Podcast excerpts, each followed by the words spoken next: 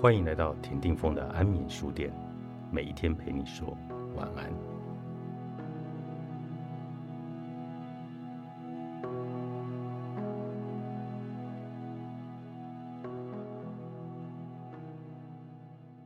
每一段感情总会走到双方都卸下防备的阶段，隐藏的缺点、需求和不完美渐渐的显露，而这些黑暗面隐藏的越久，对双方关系造成的冲击就会越强烈，毁灭的力道也越大。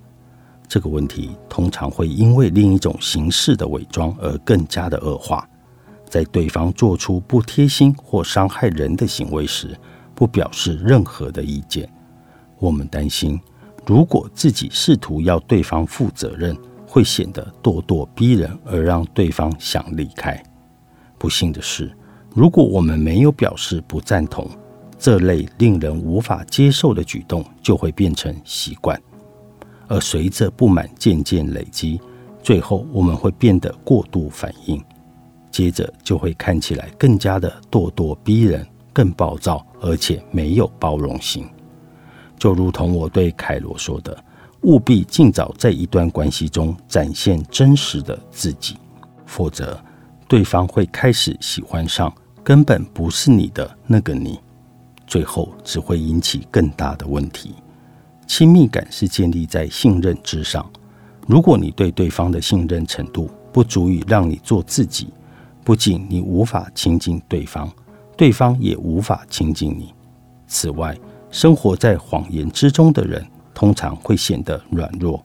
以凯罗的例子而言，他想尽办法要取悦的男性，最终一定会不再尊重他，而他自己也是如此。我告诉凯罗，现在保罗喜欢的是你带给他的感觉，但如果他喜欢的是真正的你，你一定也会感觉好很多。我鼓励他找到方法，让保罗明白，他并不是那种自我牺牲而且愿意容忍自我中心男性的女性。如果保罗无法接受，那他显然不是对的人。结果，凯罗的做法实在太有创意了，让我敬佩到难以忘怀。他在第二次约会共进晚餐时，当保罗滔滔不绝地谈着自己的事业。凯罗露出神秘的微笑看着他，于是对方就好奇地问他：“你在想什么？”他说：“我只是想要看清你是不是个混蛋。”凯罗说：“如果你是，我们依旧可以当朋友。我只是想要一开始就讲清楚。”保罗安心的笑了。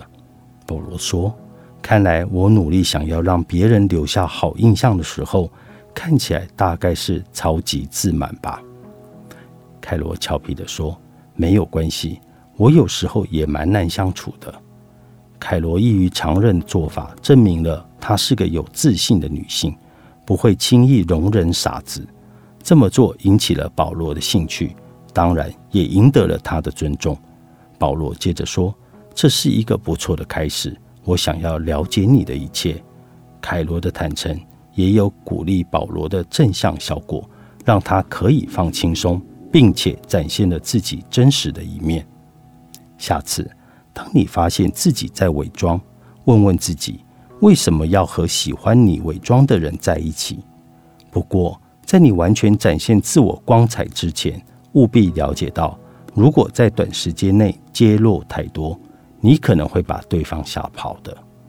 我有一个患者，一遇到有吸引力的男性，就会大谈特谈自己的一切，并且列出一连串他对感情的要求。结果，这些男性都觉得自己像在面试，而不是约会。另一方面，如果你拖得太久，紧绷感会日渐累积，最后当你卸下伪装时，对方很有可能会心生厌恶。作家马克吐温的话相当有道理，他说。心中存疑时，说实话就对了。但我敢肯定，他也会同意。说实话就像喜剧一样，时机其实才是一切。而自我改善的练习有几个方法。在一段关系刚展开时，你就要做自己，何必和不喜欢真实的你的人交往呢？还要诚实以对，但不要唐突失礼。表达自己的需求、愿望或沮丧时，是在陈述你的感受，而不是在下命令或最后通牒。例如，请这样说：每次你说我们需要谈一谈时，如果我说了你不想听的话，你就会打断我，这真的让我很沮丧。再来就是分享自己的烦恼，避免让对方同情你，或者要对方负责解决你的问题。一旦谈到自己引以为傲的事情时，避免显得骄傲或者自满。